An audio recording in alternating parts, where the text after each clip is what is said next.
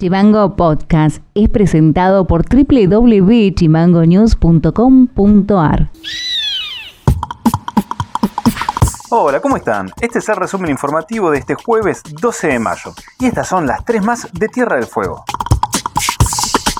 La Universidad Nacional de Tierra del Fuego, a través de su Dirección de Producción Audiovisual, es una de las 19 casas de altos estudios que participan del proyecto que actualmente se desarrolla en todo el país mediante fondos de fomento Renacer. El licenciado Juan Pablo Latanzi, director de la UNTDF, destacó que cada uno de los capítulos aglutina diferentes conflictos ambientales. Nosotros desde la UNTDF participamos en el primero abarcando el tema de los glaciares fueguinos y en el capítulo 3 tratarán la temática de las gracias. El padrón definitivo para las elecciones extraordinarias de convencionales constituyentes para reformar la Carta Orgánica Municipal de la Ciudad de Ushuaia la conforman 63.229 personas. De ese total, 3.069 tendrán entre 16 y 18 años al día de la elección. Se dispusieron 210 mesas habilitadas para emitir el voto que estarán distribuidas en, 100, en 30 centros de votación. La multa por no justificar el voto será de 1.600 pesos.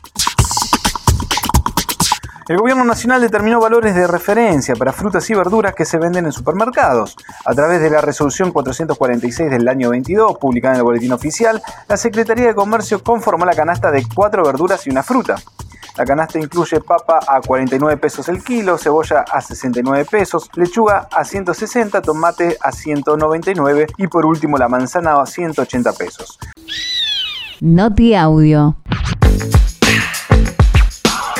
El intendente y candidato convencional constituyente, Walter Wood, aseguró que su postulación no es testimonial. El jefe comunal dijo en diálogo con Radio Provincia que en caso de ser electo participará de la labor de la convención constituyente municipal. El, concejal que le toque estar en orden de sucesión eh, ocupará, ocupará el lugar, el intendente. Exacto, exacto, exacto. No hay que, mire, no hay que tenerle miedo a las discusiones, que Yo creo que esta es la posibilidad histórica que tenemos de rediscutir este contrato que tenemos. Y nosotros salimos, estamos, esta semana yo recorrí más de 6.000 o 7.000 personas. Vengo de un acto donde había 800.000 delegados trabajadores antes de ir a su puesto de trabajo, a charlar un poco. Y la verdad que este, eh, venimos recorriendo, eh, venimos generando políticas, eh, tuvimos la visita del presidente con anuncios muy importantes para la ciudad, como como es la hora del CAP también, que, estamos trabajando ya para que el CAP después de muchos años tenga su propio edificio, ¿no? Digamos, todas esas cosas que llevan en la gestión. Noti Audio. En una sesión particular que se llevó adelante en el Centro Cultural Yaganes, los y las concejales de Río Grande finalmente aprobaron el proyecto de paridad de género. Con esta normativa se deberá equiparar la cantidad de géneros en cargos electivos legislativos. El proyecto fue presentado por el concejal de Forja, Javier Carizaya.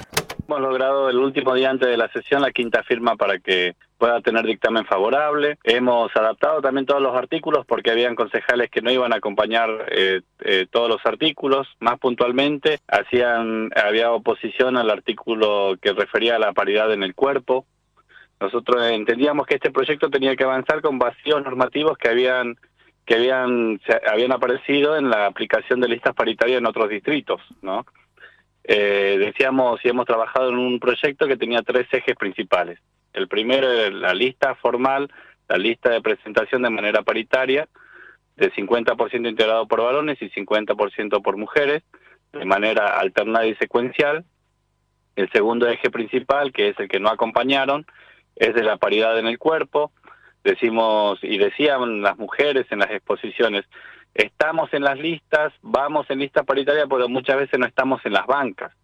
¿Qué es lo que sucede? Ahí hay, hay medidas de corrección que hay que garantizar eh, para que el derecho eh, político de las mujeres sea real y pueda haber esa ocupación de las bancas por parte de las mujeres que van en las listas.